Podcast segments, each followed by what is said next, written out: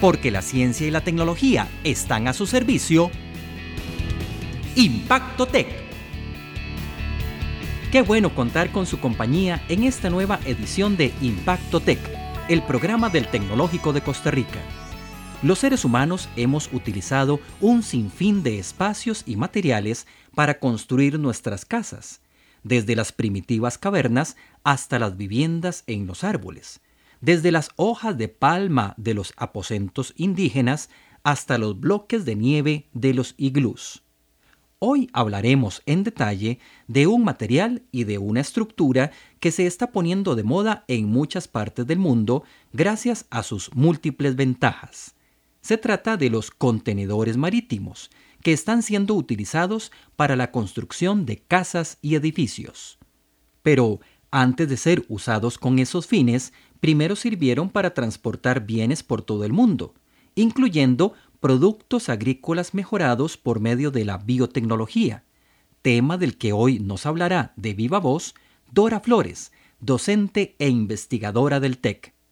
Y nuestra sección itinerante de hoy es Desde Cero, donde conoceremos los beneficios de los encadenamientos productivos para las pequeñas y medianas empresas. Iniciemos nuestro recorrido de hoy.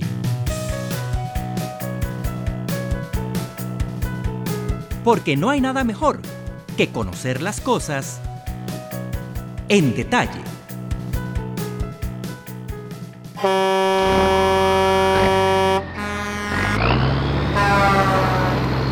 Comúnmente los vemos circular por las carreteras o en enormes barcos transportando un sinfín de mercancías. Pero ahora los contenedores marítimos se están poniendo de moda en la construcción de viviendas y edificios gracias a su versatilidad, resistencia y bajos costos, entre otras ventajas. Si bien estas estructuras metálicas fueron diseñadas para almacenar productos y transportarlos largas distancias de forma económica y segura, sus espacios tienen una escala humana adecuada que ha permitido acondicionarlos para ser habitables. Las primeras experiencias de este tipo utilizaron contenedores como bodegas y oficinas de proyectos constructivos. Luego se idearon como plataformas móviles que sirvieran de escenario para espectáculos públicos. Pero ahora se están utilizando en viviendas, edificios de apartamentos, gimnasios, restaurantes y hasta estudios de radio y televisión. El tecnológico ya utilizó este sistema constructivo en su campus central en Cartago. Se trata de un edificio de dos plantas donde se ubican cuatro laboratorios de la Escuela de Ingeniería en Diseño Industrial. Sergio Rivas, docente e investigador de esta escuela, resume las características ideales de estas estructuras para ser utilizadas en proyectos constructivos a partir de la experiencia del TEC. Nosotros hemos utilizado ocho contenedores. Estos contenedores son los que se llaman High Cube. ¿Por qué esos contenedores? Bueno, primero porque son los más largos y también los más altos. Los más largos es bueno porque podemos eh, modular el espacio de una forma mejor. Y los más altos porque necesitamos ventilación y necesitamos cumplir también ciertos requerimientos de la ley con respecto a las alturas de edificaciones. Entonces eso nos da la altura adecuada para estar dentro de las reglas. Las edificaciones a partir de estas estructuras metálicas son resistentes a los sismos, duraderas y confortables. Al ser fácilmente apilables, pueden levantarse edificios de hasta cinco pisos con ellas. Además de estas ventajas, los contenedores son fáciles de transportar y aceleran el proceso constructivo. Gracias a esto, los costos de construcción son significativamente inferiores a los de un proyecto tradicional. Algunos calculan el ahorro hasta en un 50%. Pero eso no es todo. Construir con contenedores favorece el ambiente, porque en primer lugar se está reutilizando una estructura que iba a ser desechada.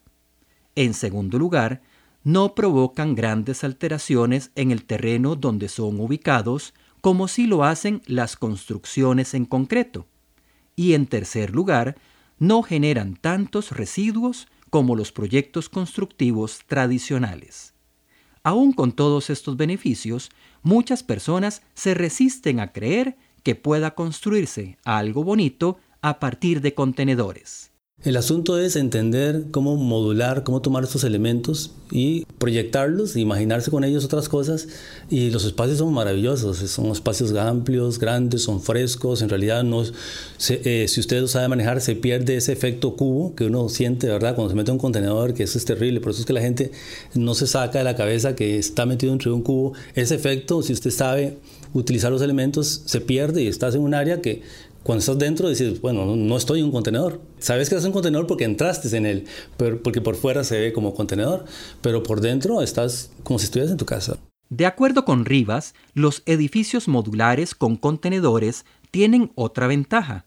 Son sistemas flexibles que permiten modificaciones rápidas, sencillas y baratas, en contraposición a las transformaciones de estructuras en concreto que suelen ser lentas, complejas y caras. Contrario a lo que muchos piensan, las casas y edificios construidos a partir de contenedores no son ni hornos ni congeladores. Al igual que una construcción tradicional, las edificaciones con contenedores deben contemplar los conceptos de ventilación, iluminación y aislamiento dentro de sus planos.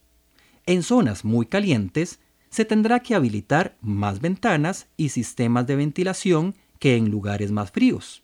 Además, puede idearse un sistema de vegetación con enredaderas o jardineras alrededor de los contenedores para que la radiación solar sea capturada por paredes y techos vegetales antes de llegar a la estructura metálica. Basta con una pequeña búsqueda en Internet para conocer las formas tan creativas en las que han sido utilizados los contenedores en casas y edificios. Pero usted también puede visitar el campus del TEC en Cartago y conocer directamente el edificio que se construyó con ocho contenedores. Yo creo que lo primero que hay que hacer y lo que hace el tecnológico, yo creo que es una de las misiones que le corresponde, es mostrar al mundo, a la gente, a los costarricenses, que sí es posible, que vengan a verlo, ¿verdad? Que es una, una cosa que, que, la gente tiene que ver y aprender, ¿verdad? Porque cuando le cuentas, a veces la gente no te cree. Y cuando vienes y ves, entonces comienza la gente a, cambiar esta idea que tiene básica de, de, la construcción. Así que yo creo que hay mucho, ¿no? Hay mucho para hacer. Y como te decía, no solo los contenedores, y hay muchas cosas que uno podría tratar de hacer y que podría entender pero sí hay que hacerlas, la gente tiene que verlas. Hasta que no ves el auto nuevo, no te enamoras de él. Hasta que no ves tu bicicleta que has soñado o, hasta que no te ofrecen un celular X, eh, no soñas con él, ¿verdad? Entonces yo creo que la gente necesita también este insumo de visual y probar, obviamente, no solo visual, sino probarlo y ver que realmente funciona, ¿verdad? Que el teléfono funciona, que la casa funciona o que lo que adquirió nuevo funciona. Y una vez que eso ocurre, estás encantado y seguís utilizándolo. Como toda edificación, una casa o un edificio construido a partir de contenedores requerirá de mantenimiento, sobre todo de labores que eviten la corrosión natural del metal con el que están fabricados. Antes de iniciar un proyecto de este tipo, se recomienda verificar muy bien el estado estructural de los contenedores, tomando en cuenta que han dado muchas vueltas por todo el mundo y han estado expuestos a golpes, al sol, a la lluvia y al agua de mar. Yo creo que no existe ninguna forma constructiva que lo solucione, que solucione todo, ¿verdad? Y lo vemos con los iglús. Es la forma constructiva ideal para esa zona. Entonces, como decir que sea la solución para todo no lo es. Obviamente sí lo es para muchas cosas y, y sí lo es de cara a que utilizando estos paradigmas de cosas que ya están hechas, esta nueva visión de construir, es la, forma que, que tenemos que buscar. El contenedor no es la única manera. O sea, hay otras formas de construir. El contenedor es una de ellas y soluciona y solucionará alternativas. Y creo que hay muchas otras más que deben lograrse y que tengan siempre esta, esta situación de economizar material, de no desperdiciar. Las construcciones tradicionales hoy por hoy gastan muchísimo material por construir en sitio. Cuando vos terminas de construir tenés montañas de desperdicios, de cosas que si construyésemos en un solo lugar se podrían ahorrar. Entonces creo que un poco esa es la intención, ¿verdad? Este, el contenedor sirve para algunas cosas, es bueno por eso y hay que buscar otras más. Al igual que en el cuento de los tres cerditos, todos procuramos ser como ese tercer diligente cochinito que construyó su casa con materiales resistentes al soplido del lobo. Sin embargo, también buscamos la economía y la rapidez. La construcción a partir de contenedores es una opción que cumple con estos tres requisitos y que está tomando mucha fuerza en todo el mundo. ¿Cuántas historias podría contar un contenedor marítimo si pudiera hablar? Lo cierto es que la mejor historia es que no están siendo desechados así nomás cuando llegan al final de su vida útil, sino que están siendo aprovechados en proyectos constructivos. Pero si pudieran hablar, sí que contarían historias.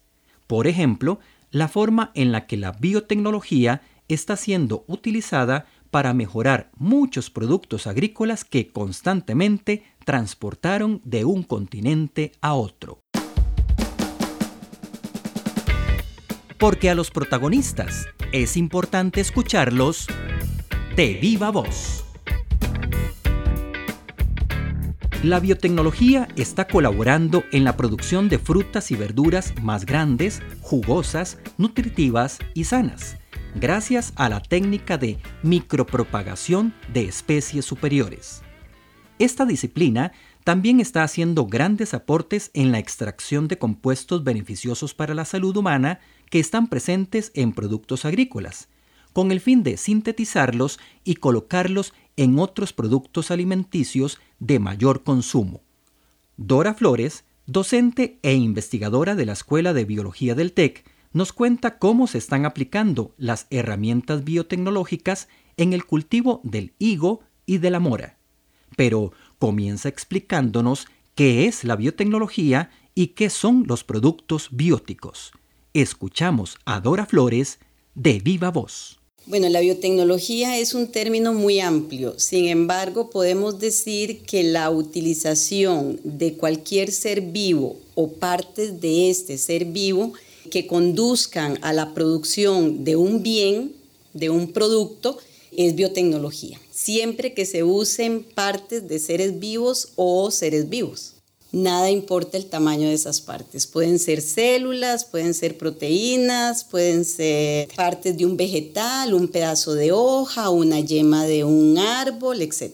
El uso de todas estas partes para producir un producto es biotecnología. Biótico es biológico, es un producto obtenido a partir de algo biológico.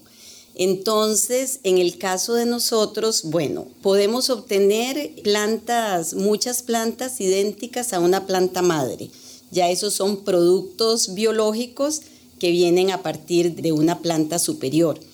Nosotros trabajamos en varias áreas. Una de ellas es la micropropagación, que eso significa clonar una planta seleccionada. En nuestro caso, nosotros trabajamos en el área de la fruticultura y lo que hacemos es seleccionar plantas élite, o sea, plantas superiores, llevarlas a un laboratorio y a través de uso de pequeñas partes, ya sea de un trocito de una hoja o ya sea una yema, nosotros podemos producir miles de plantas idénticas.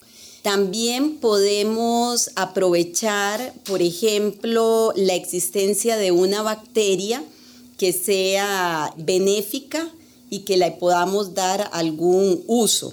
También podemos aprovechar algunos metabolitos secundarios que son sustancias biológicas que tiene la planta que son favorables para el ser humano. Por un lado, nosotros podemos propagar material vegetal y darle al agricultor material élite. En el caso del higo propiamente, le cuento que en el higo internamente viven bacterias endófitas que no le hacen daño al higo, pero que estas bacterias endófitas han mostrado tener gran capacidad de controlar hongos fitopatógenos que son muy dañinos para los cultivos. En nuestro caso, aislamos una bacteria, su nombre es Burcoredia cepacia, y esta bacteria que es endófita y que vive dentro del higo, la hemos extraído y hemos comenzado a hacer pruebas de antibiosis. Esto quiere decir pruebas inhibitorias para el crecimiento de algunos hongos. Hongos fitopatógenos, esto quiere decir que son hongos que van a matar a los vegetales y que tradicionalmente han sido controlados con sustancias químicas. ¿Qué ha hecho esto? Crear gran resistencia de la enfermedad en los árboles o en las plantas donde se presente y también han provocado mucha contaminación del ambiente, del aire, del agua y aparte de eso muchas veces los ciudadanos podemos estar consumiendo productos que están contaminados con químicos. La literatura reporta varios hongos que controla, pero principalmente nosotros la estamos investigando en Phytophthora, que es un hongo, y en Coletotricum, que es otro hongo, que no afecta, solo eh, son, son enfermedades que hemos encontrado en algunos frutales, pero que también las vemos en papa, que las vemos en chile, que las vemos en tomate, o sea, que podría aplicarse para otra gama de cultivos. A través de técnicas biotecnológicas usted puede producir gran cantidad de material en espacios muy pequeños y asegurarse que lo que usted le está entregando al agricultor es de gran calidad. Eso usted no lo puede asegurar con técnicas tradicionales. Además, muchas veces los agricultores no logran producir o propagar su material debido a que el material tiene algunos problemas y no logra eh, plantas o no logra gran cantidad de plantas. A través de la micropropagación de técnicas biotecnológicas, nosotros podemos superar esas barreras. Venimos trabajando también con la micropropagación de la mora, una variedad que se llama Rubus adenotrichus.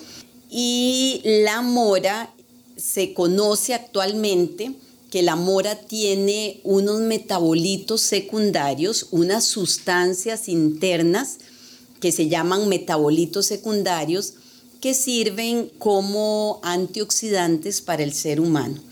O sea, lo que hacen estas sustancias es capturar los radicales libres que se dan de los procesos oxidativos que tenemos los seres humanos. Entonces estos antioxidantes van capturando todos estos radicales libres y nos protegen en la salud.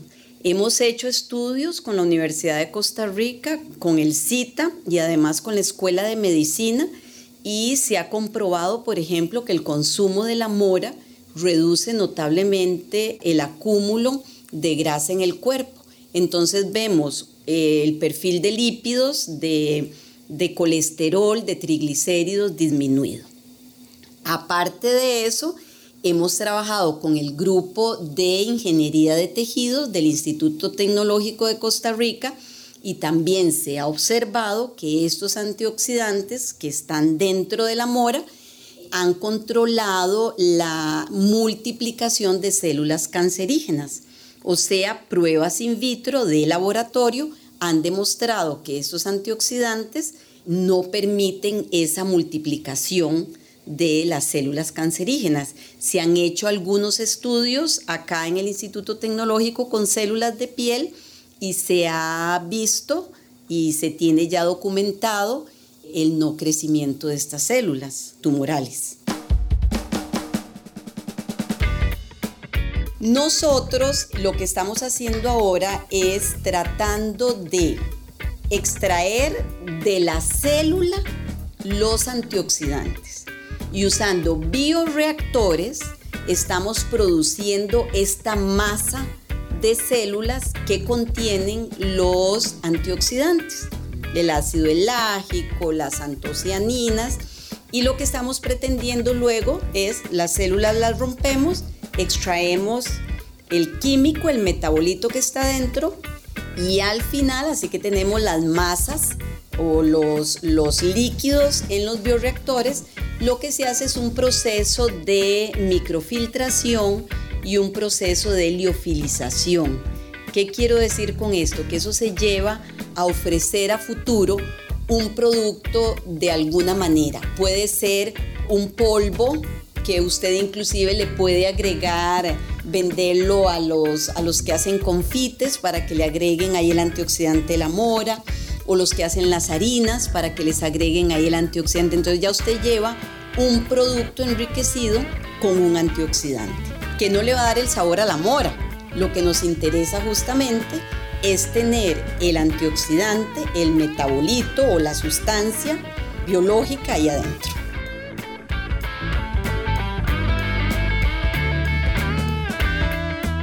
Gracias a la aplicación de la biotecnología en la agricultura, muchos productos agrícolas y agroindustriales están adquiriendo valores agregados que los está posicionando mejor en el mercado. Pero no basta con que un producto sea de excelente calidad. También hay que echar mano de los encadenamientos productivos para su consolidación en el mundo de los negocios. Porque para llegar al éxito hay que empezar desde cero. Su orden sería una hamburguesa doble con ensalada, papas y refresco mediano y el postre de temporada para llevar. Paga con tarjeta, acérquela por favor. Muchas gracias. Aquí tiene su factura. Puede retirar su orden aquí a la derecha.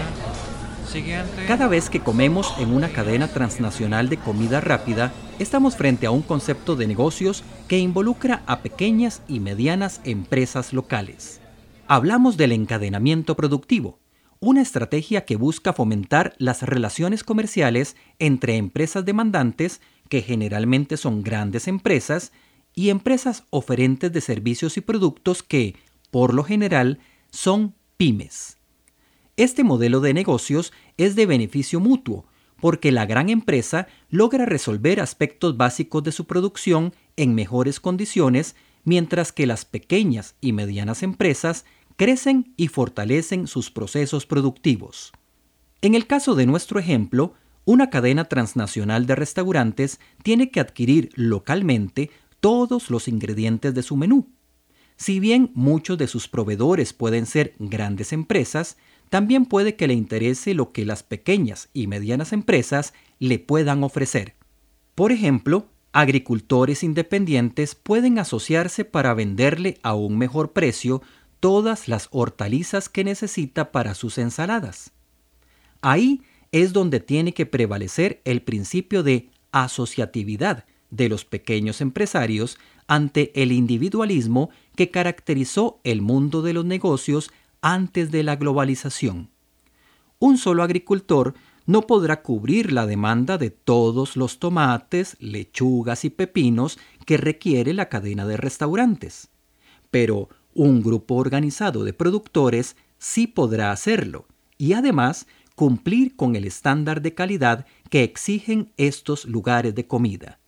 Silvia Hidalgo, funcionaria del Centro de Vinculación del TEC se complementan, o sea, forman parte de esa cadena de valor y de abastecimiento para que le den productos y servicios a las empresas grandes. Muchas veces lo que ocurre es que entre las mismas empresas pequeñas que se deciden a lo mismo, que trabajan en lo mismo, se juntan, unen sus esfuerzos para poder trabajar con una de esas empresas transnacionales. Entonces se da inclusive un tema llamado asociatividad, que dos pequeñas empresas se junten para poder dar con la cantidad y con la calidad de servicios y productos que requieren una empresa exportadora.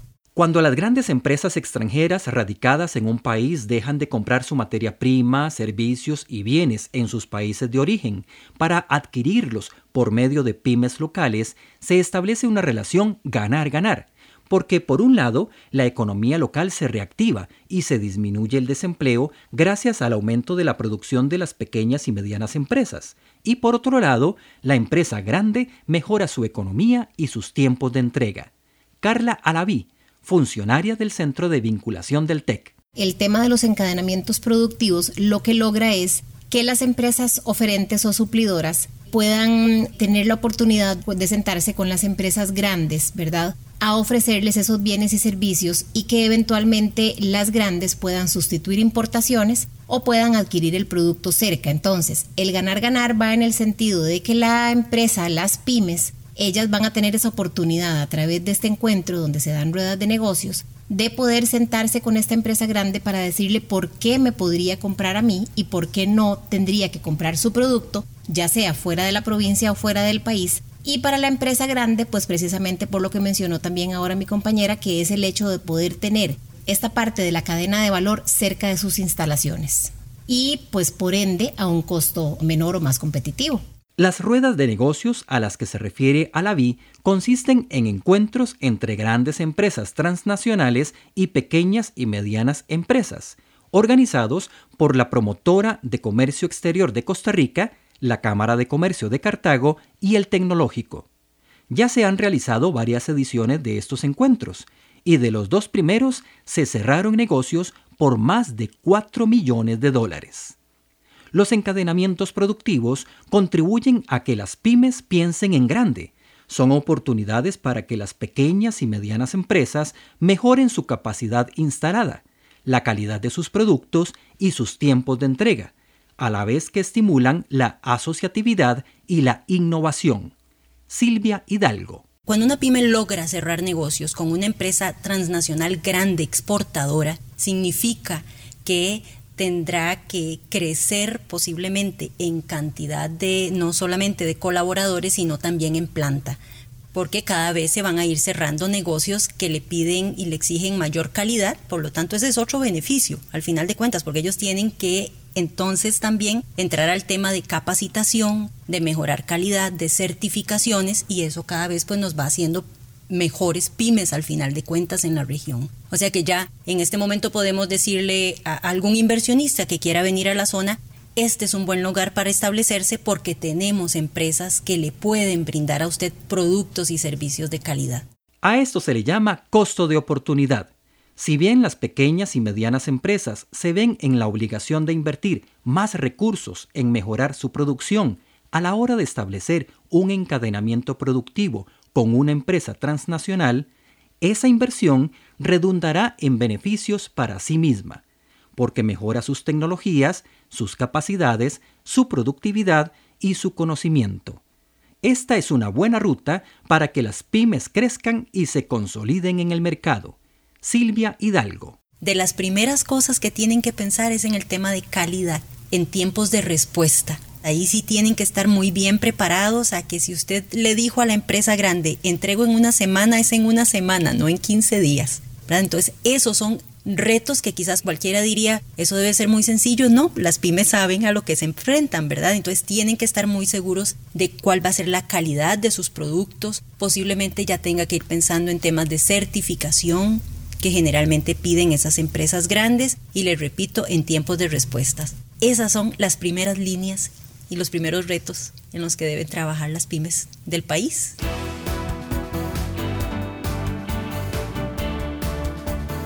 La unión hace la fuerza.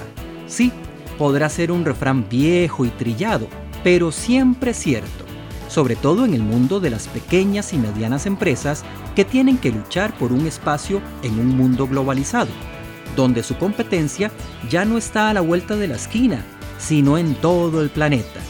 Por eso, la asociatividad es de vital importancia entre las pymes a la hora de establecer un encadenamiento productivo con una empresa transnacional. Así que la próxima vez que piense en hacer negocios con una gran empresa, converse primero con sus competidores. Tal vez juntos puedan alcanzar mayor éxito. Los temas de nuestro programa de hoy nos llevaron un paso más allá, porque siempre hay un mañana, y las cosas, al igual que la materia, no se crea ni se destruye, solo se transforma. Así es como los contenedores marítimos están siendo transformados en casas y edificios cuando llegan al final de su propósito original. Así es como también la biotecnología está transformando muchos productos agrícolas para mejorarlos y extraer de ellos sustancias biológicas nutritivas para sintetizarlas y colocarlas en productos de mayor consumo. Y así es como, en el mundo de los negocios, una pequeña o mediana empresa puede soñar con alcanzar otros mercados gracias a los encadenamientos productivos. Recuerde que puede compartirnos sus dudas y comentarios sobre estos temas que hoy abordamos escribiendo al correo electrónico impactotec.tec.ac.cr. Hasta pronto. Impacto Tech es una producción de la Oficina de Comunicación y Mercadeo del Tecnológico de Costa Rica, en colaboración con el Instituto Interamericano de Cooperación para la Agricultura, IICA. Síganos por Facebook en Tecnológico Costa Rica o por Twitter en TecCR.